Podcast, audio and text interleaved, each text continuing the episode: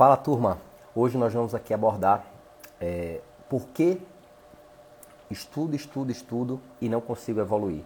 Isso é uma queixa que eu ouço com frequência, muita gente fica perguntando, poxa, por que, que algum um colega meu que nem era tão bom na faculdade, ele já passou no OAB enquanto eu não consigo passar? Por que, que isso acontece? Será que eu não sou inteligente o suficiente? Ou será que é falta de sorte? O que é que é? Por que, que isso acontece? E é isso que eu quero falar aqui hoje com vocês.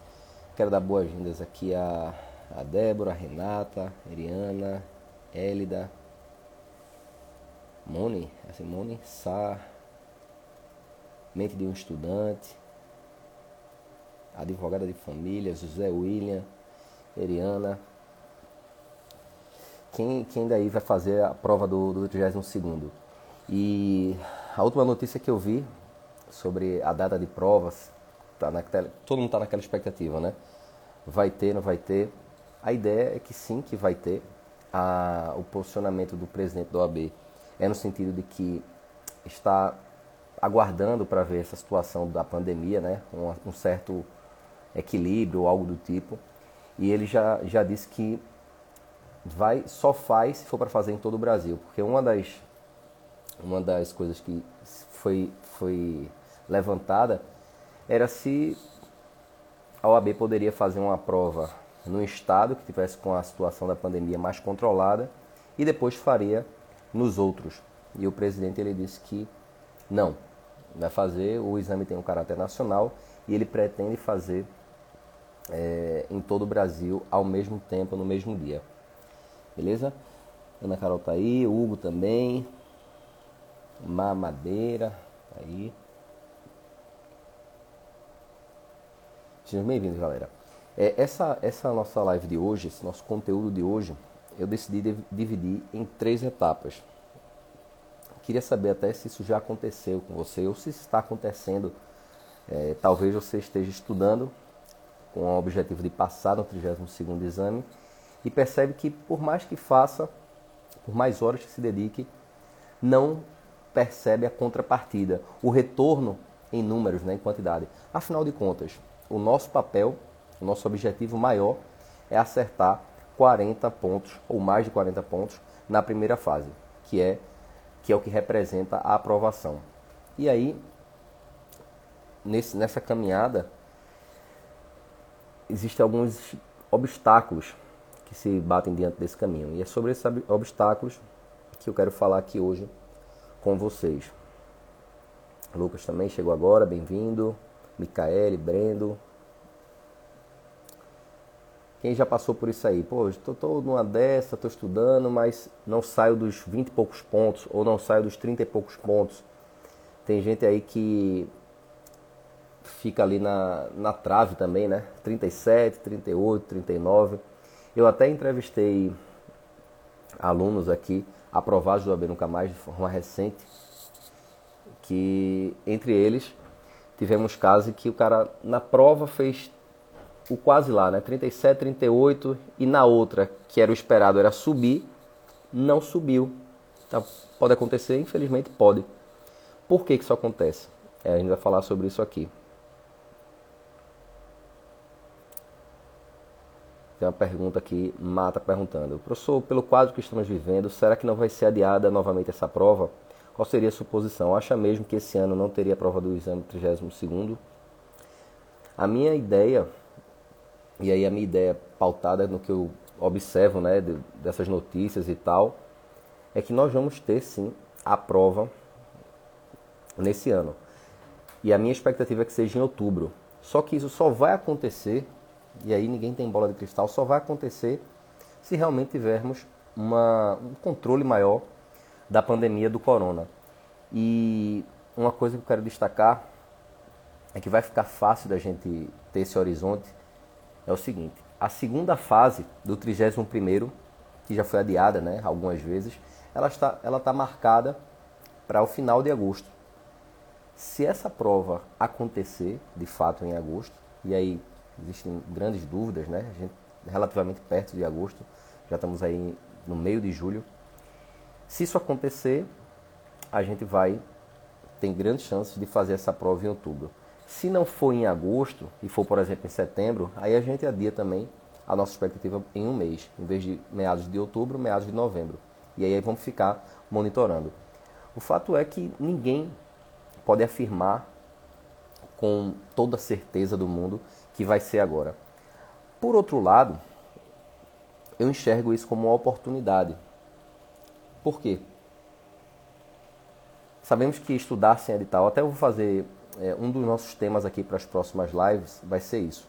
Qual a melhor maneira de estudar sem esse edital vigente? Vou fazer, vou abordar esse tópico.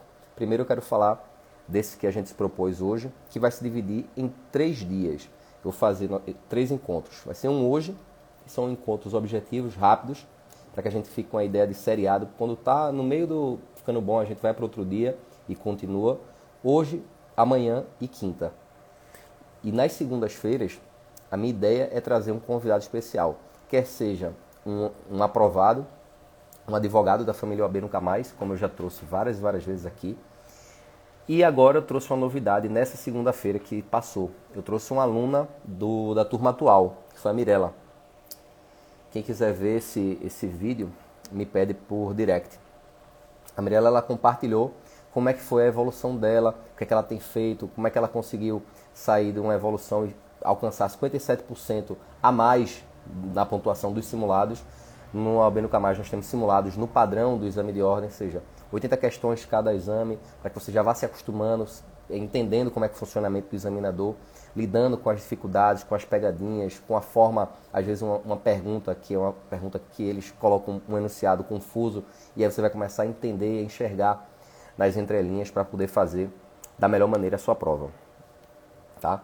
É, mente de um estudante está dizendo aqui, professor, onde compra o seu cronograma? O AB Nunca Mais não é meramente um cronograma, tá? O AB Nunca Mais é um método, é um conteúdo completo que inclui cronograma também. É um cronograma estratégico que foca nas matérias prioritárias e nos assuntos mais recorrentes. E além disso, nós temos videoaulas completas e atualizadas de todas as disciplinas. E para você saber mais, manda um direct para mim ao final dessa live, eu te explico como é que funciona. E aí a gente aqui vamos é, voltar para o nosso conteúdo. Responder aqui mais duas, dois comentários antes de a gente começar para valer. Nisa está dizendo aqui, meu amigo Vinícius está na área. É... Nisa disse aqui, será que o próximo exame cairá às exceções da pandemia? Acho que essa pergunta aí está relacionada às novidades né, de, de leis que, estão, foram criadas pela situação que a gente está vivendo e tal. Olha, para responder isso, eu vou falar do histórico da FGV. A FGV, ela na prova da OAB, ela não tende a ser tão do momento assim. Então eu não esperaria que nós tivéssemos uma prova que fosse cobrar. Ah, a lei que surgiu para regular os contratos privados durante o, o, a pandemia. Não vejo isso como é, provável. Possível, possível, né? Mas não é provável e a gente tem que se basear naquilo que a gente acredita que tem mais chances de cair.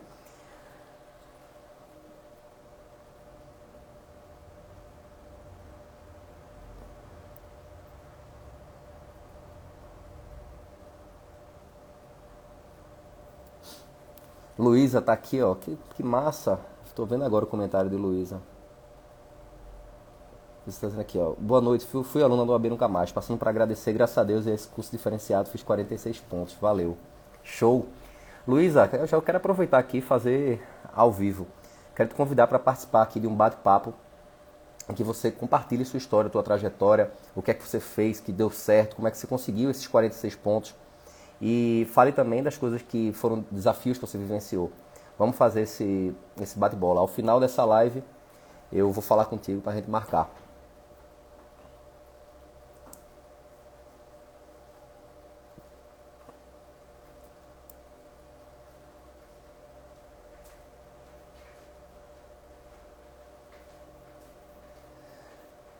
Ó, a tuca aí.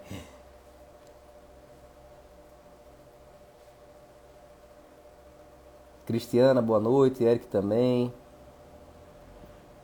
Vamos lá.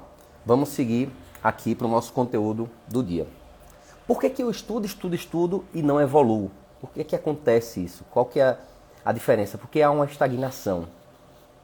Basicamente, é, todo isso é um efeito, né? Isso é um resultado. E todo resultado, bom ou ruim, ele está relacionado a uma causa. Se a gente for olhar lá atrás, e aí se você for como eu, eu, por exemplo, eu não fiz uma faculdade muito boa. Eu era aquele cara lá que, aqui para nós, tenho que confessar, empurrava com a barriga. Levava ali a banho-maria, quando dava uma estudadinha de véspera ali, passava raspando. Outras vezes dava uma sorte e, e tirava uma nota melhor, que era um assunto às vezes que eu dominava mais e tal. Mas via de regra eu era aquele aluno ali escorregadio. Não fiz uma boa faculdade e paguei o preço caro por isso. Tive que correr atrás e muito desse prejuízo, desse conhecimento, dessa bagagem jurídica que eu não tive, porque negligenciei, não dei o valor à educação que que minha mãe tanto dizia que era importante, disse, disse e dizia, né? Aí, se você for como eu, o histórico começa lá na faculdade. A gente não fez uma faculdade tão boa.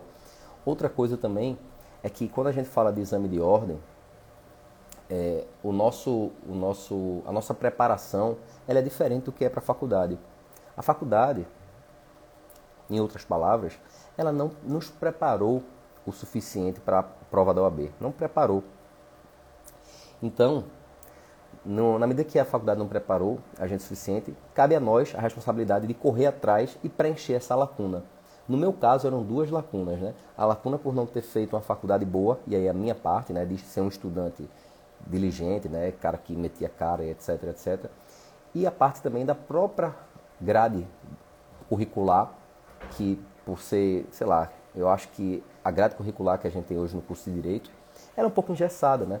Se você olhar, para mudar qualquer coisa, precisa de uma regulamentação do MEC, tem que passar por todo um processo, e quem é o prejudicado em todo esse esse processo somos nós.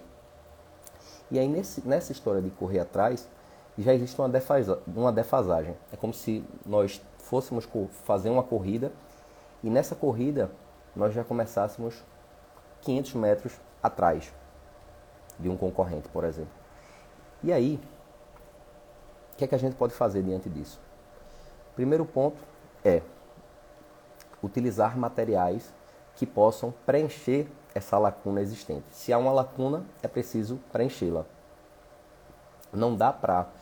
É, é, a OAB é o seguinte: você vai fazer um, um papel de preencher um quebra-cabeça. O quebra-cabeça é, representa a sua aprovação. E todo mundo tem peças faltando. Todo mundo tem. Por quê? Porque ninguém sabe tudo, né? Só que o que é, que é bom? A boa notícia é que você não precisa saber de tudo para passar no OAB. Você precisa preencher aquelas peças do quebra-cabeça que são mais relevantes para montar aquela imagem, a imagem da aprovação. E aí, como é que você faz isso da melhor maneira? Primeiro ponto, tendo não se apegando tanto à quantidade de horas de estudo, mas sim na frequência, e esse é um ponto principal para que seu desempenho ele evolua. Não dá para achar que vai do dia para a noite estudar um pouquinho e passar na OAB. E o mesmo se diz o seguinte: não adianta também achar que uma única vez estudando não sei quantas horas por dia, aquilo ali vai ser suficiente. Porque tem gente que faz assim: ah, durante a semana eu não vou estudar, não. Quando for é, um dia ou dois dias durante a semana, aí eu vou e tento compensar. Isso aí pode até ser feito uma vez perdida, correr atrás do prejuízo, mas não pode ser a regra. O que é que eu digo? É muito melhor que você tenha aquelas duas horinhas ali na frequência, todo dia, se dedicando e tal e tal, do que querer é, dar um passo maior do que a perna.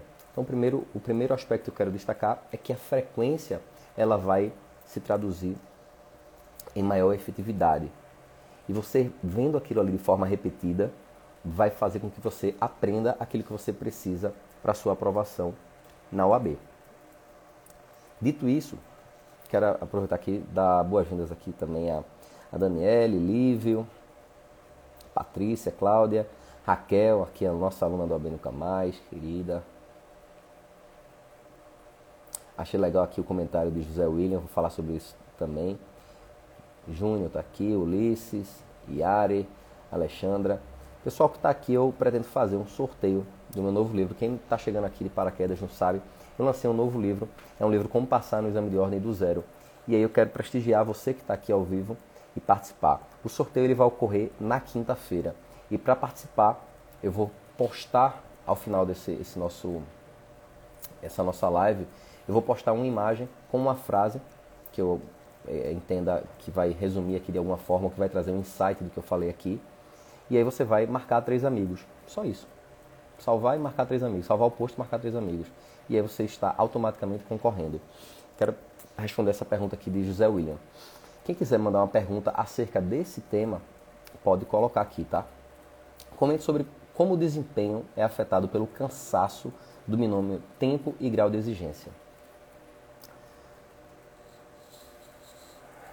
Se eu, se, eu, entendi bem aí, essa questão do tempo é o seu tempo de estudo, né? A disponibilidade que você tem. A disponibilidade que você tem, ela é estática, né? Por exemplo, quem tem outras atividades vai ter sempre aquele mesmo tempo para estudar para o OAB. Então não é uma coisa muito maleável. Você pode até tentar encontrar um tempo aqui e acolá, dormindo mais tarde, acordando mais cedo, almoçando em menos tempo. Isso até surte efeito. Mas, via de regra, vai, o tempo sempre é finito. Todo mundo tem as 24 horas e essas 24 horas são, já são preenchidas de alguma forma. E aí você, por, por exclusão, você separou um tempo ali para estudar para a OAB.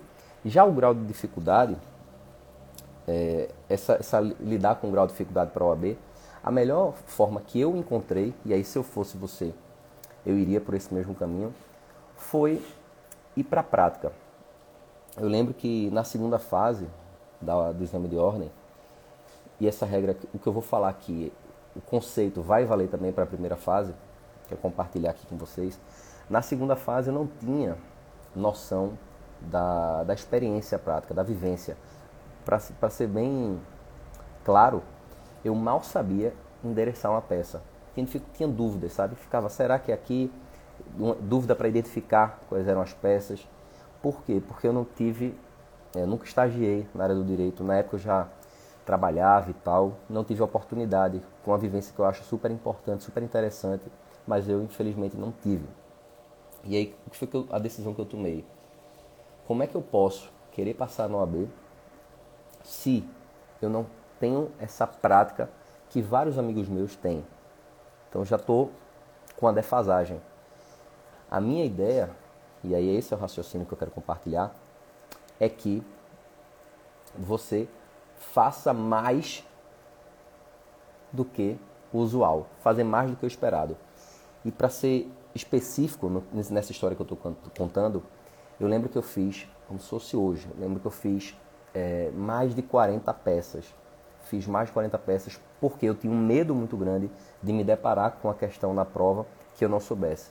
Então a melhor forma de vencer esse medo foi lidar de diferentes formas com aquela situação de prova, me colocar, mesmo que em forma de treino, naquele, naquele cenário em que eu me deparasse. E aí, sabe ou não sabe?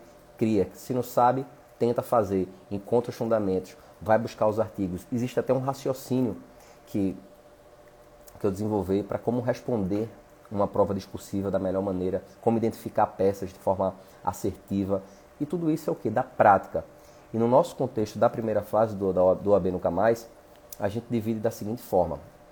Nós pegamos as matérias-chave, os assuntos mais recorrentes, dentro deles a gente vai ver todo dia. Sabe aquela dúvida, o que é que eu estudo hoje, o que é que eu estudo amanhã? Você vai vendo aquilo ali, a gente já tem essa resposta. Você vai priorizar aqueles assuntos e você vai ver como caiu na OAB, controle de constitucionalidade, como caiu na OAB. 10 questões ali mostrando como é que foi que a OAB cobrou já esse tema e depois questões propostas sobre aquele tema também que não são da OAB, para que você se acostume até no nível mais desafiante do que a OAB, para que você se prepare no nível acima. O que eu quero dizer é prática, mas não é meramente fazer por fazer uma questão, é fazer e entender por que acertou, por que errou. E é isso que vai fechar o ciclo. As questões, é, uma frase que eu quero compartilhar aqui, é que as questões elas, elas servem como um oráculo. Como assim? elas vão te indicar qual caminho que você deve seguir, qual rumo, qual correção é necessária. Se eu chutar 10 bolas, se eu chutar 10 pênaltis ou 10 faltas, existe uma grande chance de que eu não acerte todas. E quanto mais eu chute a gol, faça esse, esse processo novamente, eu vou calibrando o meu pé, calibrando a forma de chutar, para que eu acerte mais do que erre. E mesmo assim a gente vai errar. E a notícia e, e, a, e, a, e a questão é que na OAB, mesmo errando, 50% você ainda pode passar. Deixa eu ver aqui. O livro está dizendo aqui, fala mais alto. Vê se melhorou aí, galera. Espera aí. Deixa eu ajeitar aqui.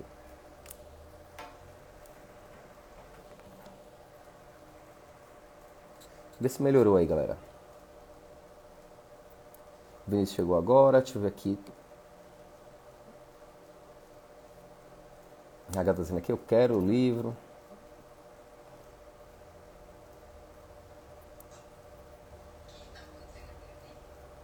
Para estudos 1, 2, 3, estava perguntando aqui. Só passa com esse curso? E aí, pessoal, eu estou aqui é, de uma forma bem aberta, bem autêntica e super confortável dizer isso. Você não depende de um curso para passar no OAB, nem mesmo o OAB nunca mais. Você não precisa. A questão é, você tem que se fazer um, uma autoanálise. Da forma como eu estou atualmente, pensando aí nesse período que temos até essa prova, eu vou conseguir por conta própria? Se a resposta for sim, vai conseguir por conta própria, vai. E aí você se pergunta também, em quanto tempo? Eu tenho casos de alunos aqui, e eu digo até a maioria que a gente faz uma pesquisa para ver quem chegou agora, quantas vezes já fez o AB. Em média, os alunos que a gente recebe aqui, eles, fa eles fazem, antes de nos conhecer, três vezes a prova da OAB. E curiosamente, essa estatística foi revelada pela própria Fundação Getúlio Vargas recentemente, esse ano. A OAB divulgou um estudo que disse que o examinando antes de passar no AB, ele faz três vezes. E aí vai de cada um. Será que, até que ponto, tempo é prioridade para você? O quanto que você deixa de ganhar por não ser advogado ainda? Isso é uma resposta pessoal, não tem certo nem errado. É possível passar é, na OAB sem curso? Evidentemente que é. É possível passar em concurso sem cursinho? Também sim. Mas eu vou falar no meu caso. Eu fiz cursos, fiz curso tanto para OAB fiz curso para concurso, curso que eu, o concurso que eu estou hoje de procurador, fiz vários cursos. Por quê? Porque eu entendia, e eu lembro que uma vez eu encontrei no shopping, é, era domingo de prova, e aí tava lá a galera reunida, alguns colegas, né? E eu lembro que sempre, sempre aparece uma pessoa nova. Ah, fulano que é amigo de fulano e sentou também para almoçar lá. E era, e era e era um cara lá que disse que já estudava para concurso de procurador há quatro anos e disse que era contra fazer curso, mesmo podendo. Uma coisa é você não poder, mas mesmo podendo ele era contra fazer curso. Achava que ele ia se virar por conta própria. Eu olhei, eu na hora nem conhecia o cara, não ia, não ia criticar nem fazer nenhum comentário. Mas a, quando eu vi aquilo ali, eu fiquei perplexo. Disse, pô, como é que o cara, podendo, tendo condições, diz que não vai fazer curso, vai, vai por conta própria. Por mais que a pessoa seja inteligente, a pessoa também tem que ser humilde para reconhecer que se ele passou quatro anos, e eu estou dando um exemplo aqui desse caso concreto, até além do que a gente está falando aqui, tá?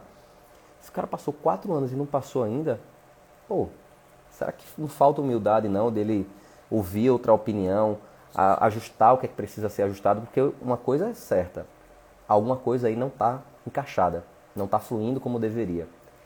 E aí o cara, eu pensei, quanto tempo esse cara ainda vai ficar nessa, dando murro em ponta de faca, no método tentativa e erro? Eu, desde o início que eu decidi estudar para a procuradoria, eu disse, eu quero fazer curso. E aí, nesse meu filtro de cursos, eu quero fazer curso com quem já chegou lá, com quem já passou, com quem tem a vivência, com quem tem a bagagem. É a mesma coisa você querer fazer uma viagem. Eu quero ir para Disney. E aí você entra na, no Google e se depara com um blog lá de uma pessoa que, que já viajou, ela sabe todos os roteiros, ela sabe o que é, que é melhor, o que é que, qual o brinquedo que não vale a pena, quais os horários que tem o maior fluxo para você ir no contrafluxo, qual o melhor, a melhor forma de você aproveitar o parque em pouco tempo. Se você tiver mais tempo disponível, quais os brinquedos que você vai, se você tiver pouco tempo, qual brinquedo você deixa de lado. Então por quê? Porque uma pessoa que já fez essa viagem, ela já sabe o caminho das pedras ela tem a experiência e a experiência faz toda a diferença. No contexto do exame de ordem, eu já fiz essa viagem e já levei várias pessoas, já conduzi várias pessoas. O que, é que eu quero dizer? Existem vários caminhos que podem levar à aprovação no exame de ordem. A questão é, alguns caminhos são mais rápidos do que outros. Só isso. Beleza?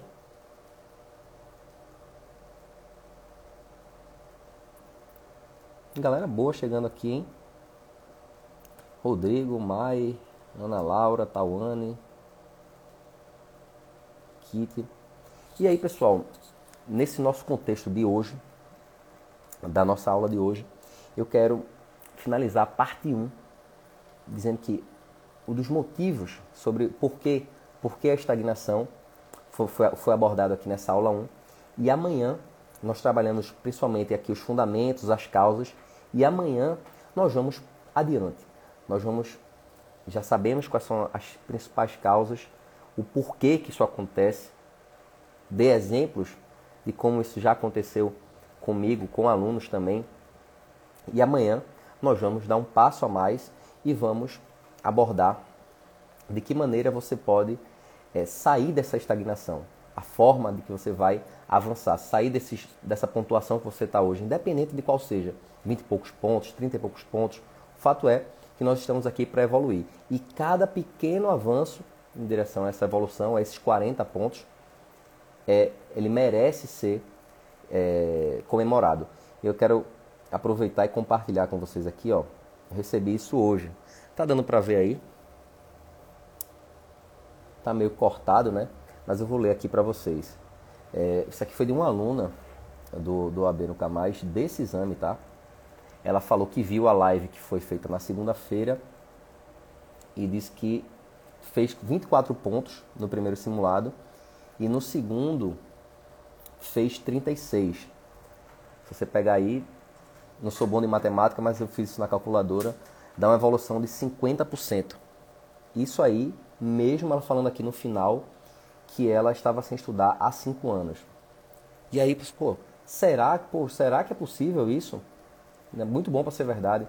Não é nada de milagre. É que ela está fazendo a parte dela, seguindo passo a passo, com o nosso material, estudando é, com frequência, ajustando o que precisa ser ajustado. E ela, e ela, até, ela até confidencia aqui. Agora vou, vou para a terceira semana, mas estou atrasada. Está atrasada. Normal. Atrasos nos estudos são normais. A ideia é não parar. Não são esteiras. Se você parar, você vai cair. Não pode parar. Pode até andar um pouquinho mais devagar, mas não pode parar. Beleza, galera? Amanhã nós estaremos aqui novamente. Eu vou, agora no final dessa nossa live, eu vou postar uma foto no Instagram. Além desse, dessa nossa live que vai ficar postada no feed, eu vou postar uma foto com um resumo. E para você participar do nosso sorteio, você salva o post e marca três pessoas. E aí, imediatamente, quando eu postar, marca o post, é, salva o post e marca três pessoas. Esse sorteio ele vai acontecer na quinta-feira. Raquel está dizendo aqui, professor, estou adorando as videoaulas, massa, obrigado pelo feedback. E amanhã nós temos um encontro marcado aqui às 8 horas, horário de Brasília. Tamo junto, fui.